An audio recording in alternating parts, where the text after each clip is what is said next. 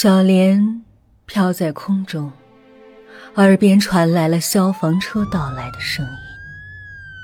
可是，现在才到，又有什么用呢？自己还不是已经被烧死了？他望着自己焦黑的尸体，一股恨意再次从心底迸发而出。他要报复那些人，他一定要让那些人得到报应。生前他动不得的人，做了鬼，也不会让他们好过的。小莲是这家发生火灾的夜总会的一个普通的舞女。发生火灾的是七楼，电梯还可以用。他便匆匆的往电梯赶去，电梯里此时已经有几个客人在里面了。他刚进去，电梯的警铃便响了，这是最后一班电梯，马上就要停用了。里面的人都是店里的常客，小林也都认识。这时，一个客人说：“你快出去，你的命哪有我们值钱？快滚！”说罢，就把小莲。推出了电梯，小林苦苦哀求，用求助的眼神望着那些人，可是每个人都无动于衷。电梯里已经站满了人，但是还放了一个大箱子。小林说：“求求你们了，我八十斤都不到，拿出这个箱子，我就能进去了。”不料那个赶他出来的人说：“你算什么东西？我这里可都是重要东西。”说完，就按下了关门的按钮。小莲绝望的望着电梯关上了门。为什么？难道舞女的命就不是命了吗？难道舞女就该活活烧死？火势越来越凶猛，浓烟呛得他的喉咙好难受。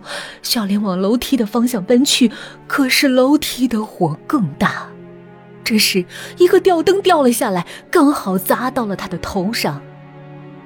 小莲一下子就昏死过去。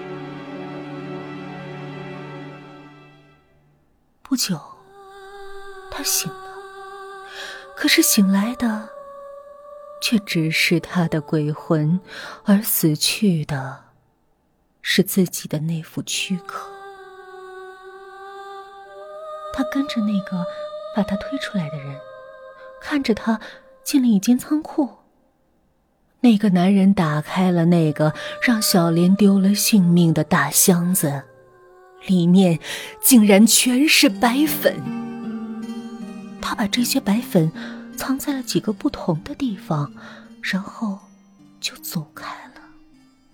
小莲嘴角冷笑着，这个人以为自己有多么高尚，干这种非法的勾当的人，同样是瞧不起我这种人。他飘了出去，刚好有个人在拿着手机打电话。他在那个人挂掉电话后。立刻附在他身上，然后拨通了幺幺零。很快，警察就过来了，把那些毒品全部的查收了。很快，警察也找到了那个男人。可虽然被抓了，那个男人竟然不到三天就被放了出来。小莲不禁有些恼怒。这都制裁不了他，看来必须要自己下手才行。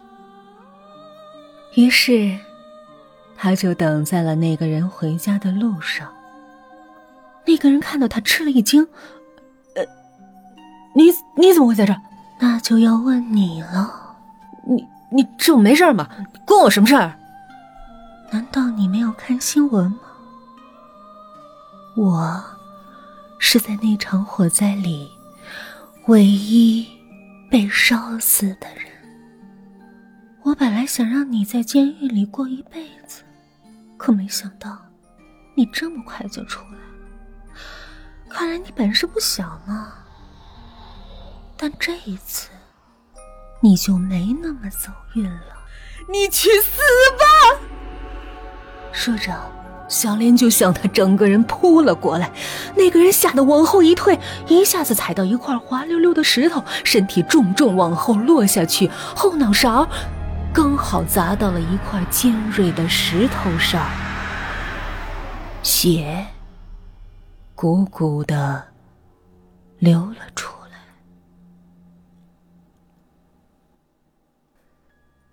第二天，他的尸体被发现，而经过法医的鉴定，死者是不小心意外跌倒，头撞到了石头上，意外致死的。没有人知道那天晚上究竟发生了什么。好了，本集故事《复仇》。就讲完了，希望您喜欢，我们下集再见。